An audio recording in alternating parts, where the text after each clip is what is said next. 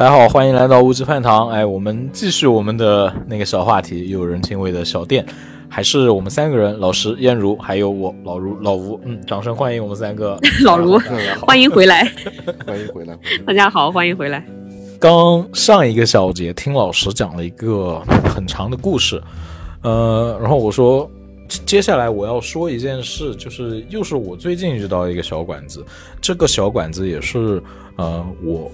之所以今天想要在这边录这一个话题，就这个馆子在至少我觉得在那天晚上吃完，它给了我蛮多的感动。接下来要说的这个，它确实也是一个粤菜馆子，只不过分支不一样。它是一个潮汕菜的粤菜馆子。这馆子我跟老师你提到过，就是说我吃到一家特别好的潮汕菜，就是那个第一次。哦，你跟我说过，对我跟你说过，但是我是第一次吃完就跟你讲，然后后来我又去了一次。又去了一次以后，哎呀，第二次就确实是有被那个，就是又又一次被被被被被打动到，就觉得它不仅仅是一个单纯的饭店而已，而是那个饭店就是老板他们的生活，就是这样。那天晚上是我们去，我和我和对象去吃了喝了粥。喝了粥，然后吃了一份，叫了一份鱼皮。他家那个鱼皮啊，一开始其实没抱特别多的期待，因为鱼皮是一个极其难做的食材。在广州吃过很多，其实也就那个陈天记做的特别好，其他的鱼皮都觉得一般般。那天那个鱼皮给了我很大的惊喜。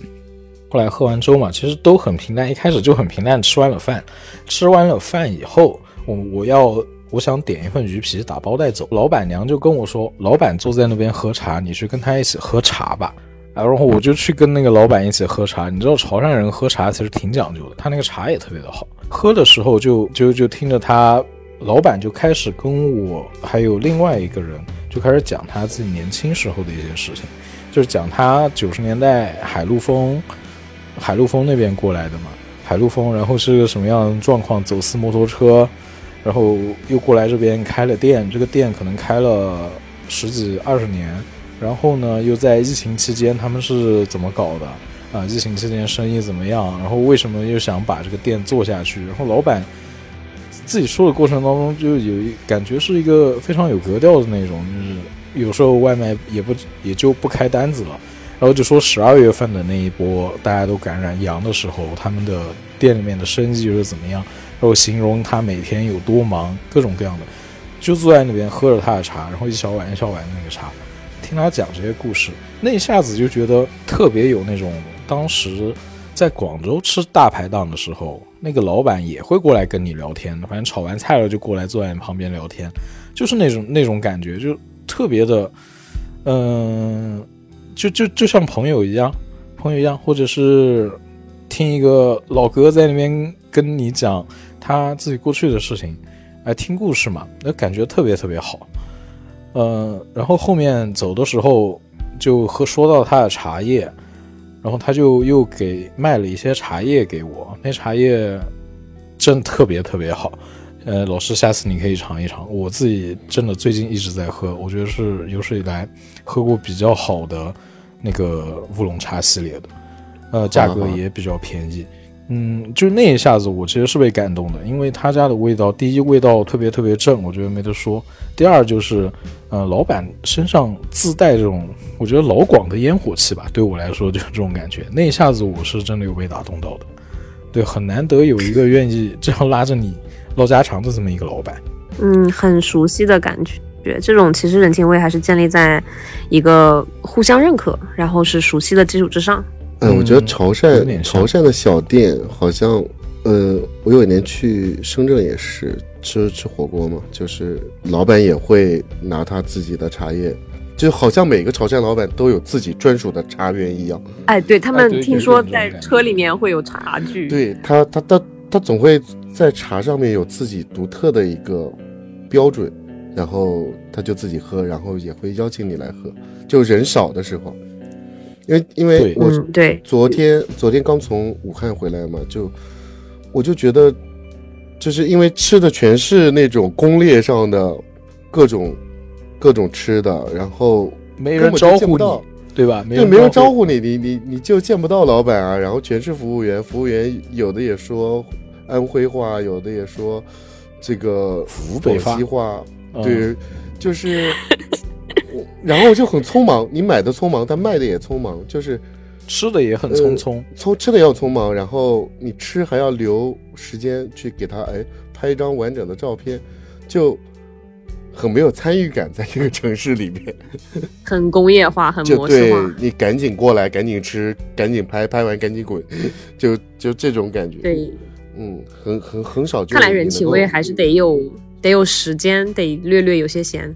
哎，好像是的。哎，你说这个确实是的。我觉得，哎，还有一个事情让我觉得也是接触到了另外一个馆子，让我也是感受到了人味，也是最近的事情。哎，又是一个粤菜馆。天哪，怎么都是粤菜馆？那天晚上是我们我和对象看完演出，看完演出以后想去找点东西吃。找点东西吃呢，就翻开了大众点评，呃，随便就找了一个评分也就一般般的一个粤菜馆，然后当时就去吃了。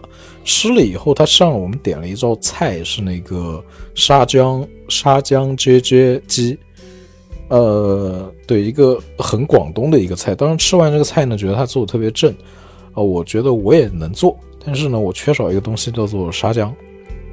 然后在我结账的时候。我就去跟老板还有厨师搭讪了，我说：“哎，能不能给我一点沙姜啊？”那个老板看到我提这种要求，愣了一下，然后说：“这个东西你你会用吗？”我跟他就开始了讲了粤语，我说：“哎，我会做的。”然后他一听就说：“哇，就就一下子整个人就觉得很亲切，然后立马跟那个厨师就说：‘那快快快去厨房，那个把把沙姜给他。’我说：‘反正真的有一点吧，真的有。’然后我以为他会拿一包调料海克斯科技给你，没有，他他就去厨房，那个厨师小哥，厨师就去厨房拿着整整一篓子的沙姜，你知道吗？就是那种滤水的那个东西叫什么？嗯，呃，就是一一一篓子的沙姜，然后拿了一个塑料袋，一一篓子全倒给我了，说这里够不够？我我当时都惊呆了，我说够了够了够了，真的。虽然不贵啊，虽然不贵这个东西，然后我说没事没事，我多给你点钱。老板大手一挥，没事，哎，不需要不需要，这个你你你你喜欢这个味道，这边我们这边多，然后南就这边不好买，就是你要的话你都拿去。然后他就把当时反正看到沙姜全都给了我，我就拎着那个东西就走。好豪爽啊！啊，对我这个像东北老板，不像 不有点 像北方的老板。对，但是那一下你又觉得，哎，我自己反正觉得，哎，蛮亲切的，蛮亲切的，而且老板也是个好人。那个厨师还问我说，那天晚上吃的有没有什么问题？我跟他说，嗯，那个干炒牛河炒的有点糊了。哎呀，那个厨师一脸非常不好意思的，一边道歉一。然后一边说，要不然给你免单吧。我说没事没事，其实炒的没什么问题嘛。然后就跟他们交流了一下，简单聊了一聊，然后收了。老吴他会不会以为你是这个市场监督管理局的，就是查看原材料问题？或者是总部派来那个飞检的、飞行检查的？对，不是不是，这个我跟你讲，有一个细节很明显是不可能的，因为他当时问我你要沙浆干什么，我跟他说的是我塞找个我，然后他一听，然后就哎。那还有广东冰豆的，然后就是我们就开启了粤语对话模式。这边的公务员应该不太会有这种技能的，所以一下子就没这个。所以你说这个事情，我觉得人家不会这么想。确实也是，对。哎，我想说一个，就是你们分享的这个，呃，人情味，其实都建立在你跟老板可能比较熟了的基础之上。我想说一个，就是我刚刚也是刚刚想起来的一件小事啊。就是我们我们学校里面就开了一个奶茶店，然后就是就那都都是很年轻的学生在打工嘛，然后然后有一次我在那边站了很久，我不知道自己要选什么，然后里面那个哥哥就说说说那我为你就是特调一杯吧，然后我说好啊，然后我说那个是什么味道，然后他说他居然脸一红，说说是呃就是就是为你而制的味道，这算人情味吗？这个性别一换，突然浪漫了。就是我要说这个事，就显得特猥琐。就是哎，叶如，你这个是你这个是他临时起意的吗？就是你觉得这个条是他之前就想好怎么做，还是他突然见到你来了灵感？我觉得应该是我站太久了，就是站太久了，不知道，实在是不知道选什么。因为因为很多人有这种时候，就是你不知道该选什么嘛。它特调其实我觉得，我觉得也就是普通的，可能是某一款，或者是它稍微加一点糖浆这样子，也就是也也不会说是特别到哪里去哈。但是他这个说法就让人觉得，他肯定不是老板，他是员工嘛。哎，我就觉得哈，如果店里边有这样的人啊，就特别的重要。就是你知道吗？对他很会抓客人的这个，就很多人嘛，就是就是工作嘛，就是他也不会想着，他也不会关注到，就是就是这个配方给我，我就怎么做嘛，标准化也没错嘛，对不对？对。而且标准化反倒是最对的一种做法。但是你看，他能对调料配方，他掌握之上。基础之上，他才能够有理解，然后他见到一个人之后，才能激发他。我觉得这个事情就很，这就是鸡尾酒或者就是特调，就是它就应该是这么做出来的。反倒是也表达一种创作欲，它其实是有，对吧？哎，对，有的画家拿画笔嘛，作家拿笔嘛，对吧？然后我觉得，对厨师拿炒勺，嗯。对呀，就是，就为什么现在有很多菜是叫创新菜啊？其实其实真的是很多都是为赋新词强说愁，但是他在那一刻他能把这个做出来，或者他能想到，就是为你单独的去调一杯，我觉得他肯定是建立了在对他的店里的配方以及他见到你之后的感知这两个东西叠加在一起。而且我觉得还有还有一点非常重要，你漏了第三点。第三点就是对于整个味道的，呃，关关就是整个味道的熟悉程度和它的就融合融合之后的那种。哎，好喝吗？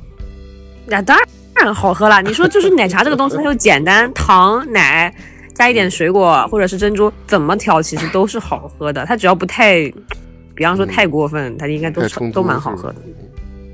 哎呀，这一杯。就是这叫到心里去了，真的。这一杯叫愉悦的一天，就是是的，而觉得吗？对，就生活里面你碰到这一件事情，你就可以很开心的一点。哎，真的是这样的，真的是这样。对对对，真真的真的，而且可以记很久。你像就是你们这个话题，有人情味的店，其实我我真的想不起来什么事情。然后直到刚才我就是就是突然我想到这个事情，就这个事情真的给你印象还蛮深刻。就是就是人是喜欢被特殊。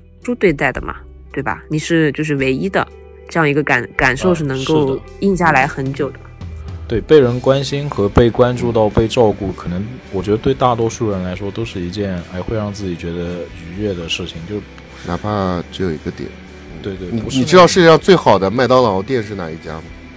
不知道，不知道哎。是深圳会展中心对面的二楼的一个麦当劳，你知道为什么吗？为什么啊？有来历？因为。因为那年我去的时候，那个那个服务员居然说台湾话，我突然觉得，哎呀，闽南语那种吗？对，闽南语，但是就是像台湾台妹一样说话，就是我不确定他是哪里人，哎，他可能是福建人啊，或者是哪里人，但是我觉得说那家麦当劳是全世界最好的麦当劳。其实我这个人平时都不吃麦当劳。我本来想，我我我我我我刚刚还想做个小结，说什么说一些冠冕堂皇的话，比方说啊，这个食物啊，跟感受啊，跟回忆啊，会连接的很紧紧密之类的。哎，但我后来觉得有什么关系，根本就是见色起意。哦，我我也表达是跟你是一个意思，也。但是它炸鸡很烂啊，而且跟炸鸡根本没有关系，好不好？啊，没关系，没关系，没有啊。所以所以总结，突然它就变成了，其实你会喜欢一家店。可能不仅仅是因为口味了，口味可能是其中占比比较多的一个部分。一部分，对。但是你要再次去选择它，可大概率不会完全是因为口味。对我，我觉得是这样，至少对我来说，这个是成立的啊。对，而且现在你不觉得吗？有很多词被过度消费之后变得很可怕，比如说妈妈的味道、外婆的味道，就这种话听起来哦，对我这个我是特别反感的。我一般看到这种招牌，我去。就忍不住骂脏话的那种，真的，对，然后就就肯定大概率是不会去的，除非是哎同行的人非要把拉拉去的那种。我自己一般不太会踏入那样的店。对，什么外婆家什么，嗯，哎，我第一次去外吃外婆家的时候，印象也是很深。某个同学跟我讲很好吃，然后我们就去吃了。吃完了以后，哎呀，我我觉得我的味觉应该没什么太大的毛病啊。嗯，反正就那样吧。对，嗯，当很多店它每个店都每个城市都有的时候啊，嗯，就是这种味道就好像不专属了，就流俗了，就好像妈妈的味道本来是一句很好的词，嗯，对吧？但是过度使用，频次过高之后，很多东西就好像就不对了。嗯，那我觉得本身妈妈的所谓妈妈的味道，应该是给你一种。啊，就是带着一定的回忆滤镜，然后也很温暖的感觉。但是当大家所有的馆子都以这个东西来做的时候，世界上这么成千上万个妈，每个妈做出来的饭味道又不一样，你怎么能这样讲呢？真是太过分了。对，哪个哪一个小朋友喜欢在家里吃饭啊？我我小时候最讨厌在家吃饭了。我小时候也觉得别人家的饭好吃，对吧？嗯，现在呢？你演讲一下。现现在现在。只有大家都觉得我做的好吃吧，大概率是这样。朋友做的好吃，还是女朋友做的好吃。OK OK，好，那时间也差不多，咱们今天就聊到这吧。谢谢大家来听我们唠嗑，谢谢大家听我们唠嗑。什么东西？我看你怎么接，我看你怎么接。谢谢大家，大家来听我们聊小故事，我们下期再见。嗯，我们下期再见。下期再见。你 slogan 呢？OK。那咱们下期再见，下期再见。美食美食永不辜负，孤兔孤兔。练习啊，练习啊！你脑子指挥不了嘴了是吧？我感觉各干各的了。燕燕如你来吧，燕如你来吧。